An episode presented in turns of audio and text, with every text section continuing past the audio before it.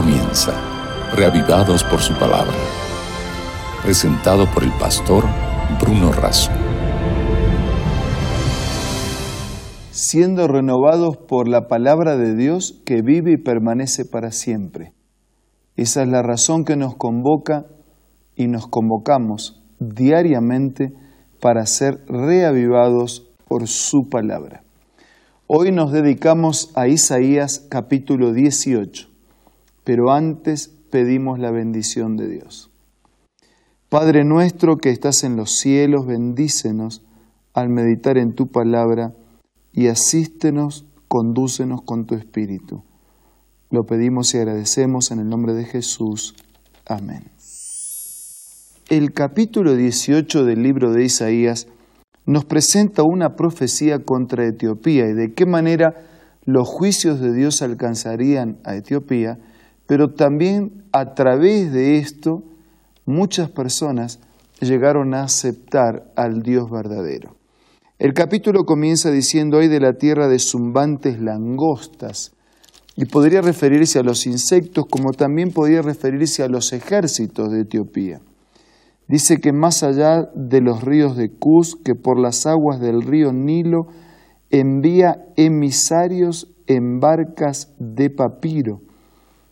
Esas barcas eran las más veloces para aquellos tiempos. Vayan, dice, los veloces mensajeros a una nación de gente alta y lampiña, a un pueblo temido por doquier, a una nación agresiva y dominante, cuya tierra está surcada por ríos. Esa tierra famosa, esa gente rápida, veloz, activa, pero que también serían destinatarios de los juicios de Dios. Cuando sobre las montañas se alce el estandarte, o sea, la bandera, y suene la trompeta, fíjense habitantes del mundo y escuchen pobladores de la tierra cuando el, flamear de la bandera convocaba a las personas y convocaba al ejército. Cuando eso ocurra, escuchen. Versículo 4. Así me dijo el Señor, desde mi morada miraré impasible. Es decir, no es que Dios no escucha cuando a veces le pedimos. Dios actúa en el tiempo que en su sabiduría y soberanía considera que es mejor actuar. Hay una declaración que en mi vida personal ha sido de mucho estímulo siempre, que dice que desde su serena eternidad Dios está al control de todas las cosas. Nosotros nos ponemos nerviosos, pero Dios no se pone nervioso. Desde su serena eternidad Él está al control de todas las cosas. Así me dijo el Señor, desde mi morada miraré impasible como los candentes rayos del sol, como las nubes del rocío en el calor de la vendimia. Porque antes de la vendimia, cuando la flor se cae y madura la uva, se podarán los retoños y se arrancarán de raíz los sarmientos. O sea, va a haber una, una vendimia, va a haber una poda, va a haber un juntar de los frutos, pero también un arrancar de raíz los sarmientos. Todos ellos quedarán abandonados a los buitres de las montañas y a los animales salvajes durante el verano, serán el alimento de las aves de rapiña durante el invierno de todos los animales salvajes, es decir, serán sometidos y expuestos al juicio divino. Pero en aquel tiempo, dice versículo 7, ese pueblo de alta estatura, de piel lampiña, ese pueblo temido en todos los lugares, esa nación agresiva y dominante, cuya tierra está surcada por ríos, le llevará ofrendas al Señor Todopoderoso. Quiere decir que alcanzados por la amonestación de Dios, muchos aceptarían y reconocerían al Dios verdadero, al punto tal que llevarían ofrendas al Señor. Se las llevará al monte Sión, al lugar donde habita el nombre del Señor Todopoderoso. Y no solamente llevarán ofrendas como una expresión religiosa de aceptación del Dios verdadero, sino que también lo harían en el lugar indicado, en el monte donde habita el Todopoderoso. Es interesante pensar cómo algunas intervenciones justas de Dios eh, producen un mayor grado de rebelión en algunas personas, pero por el otro lado algunas intervenciones justas de Dios producen un reconocimiento y una aceptación. Y Dios actúa siempre de la misma manera, de manera correcta siempre. ¿Por qué será que unos se rebelan y se endurecen y otros se enternecen y se acercan. El mismo sol que derrite la manteca endurece la arcilla.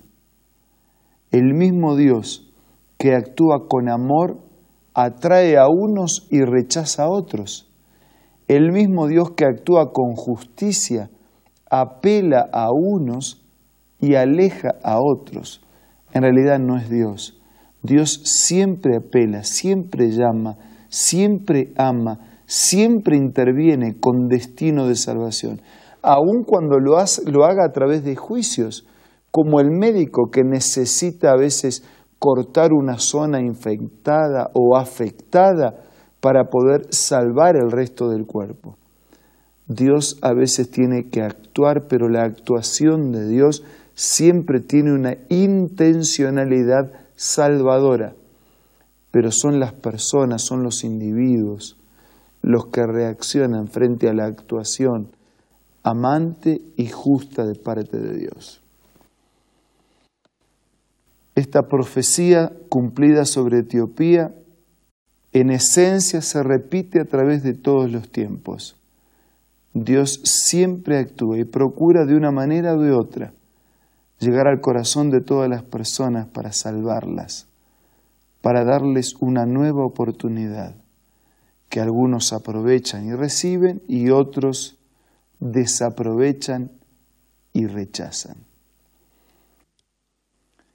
La pregunta es, si en esta hora la intervención amorosa y justa de Dios habla a nuestro corazón, ¿cuál sería nuestra respuesta?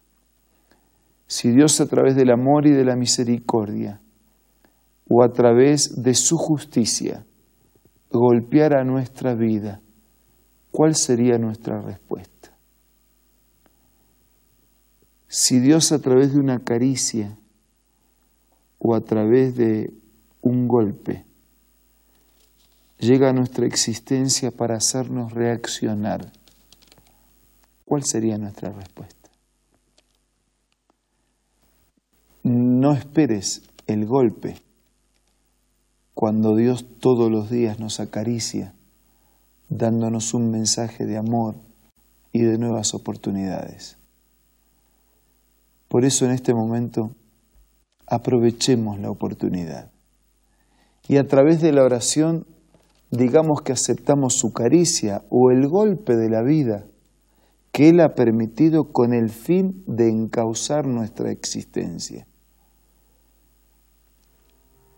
Seamos sinceros y dóciles al llamado de Dios, ofreciendo una vida lastimada para que la cure, una vida vacía para que la llene y una vida frágil para que la haga fuerte en sus caminos.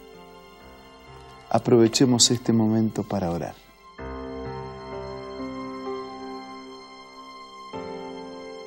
Padre nuestro que estás en los cielos, te ruego que nos recibas una vez más.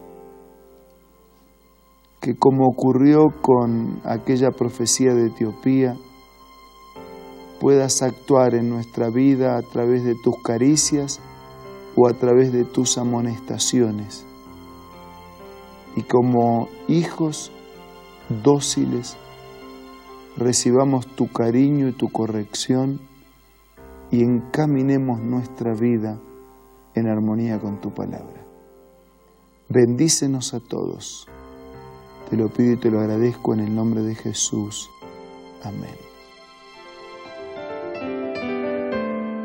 Fue muy bueno estar juntos en este día.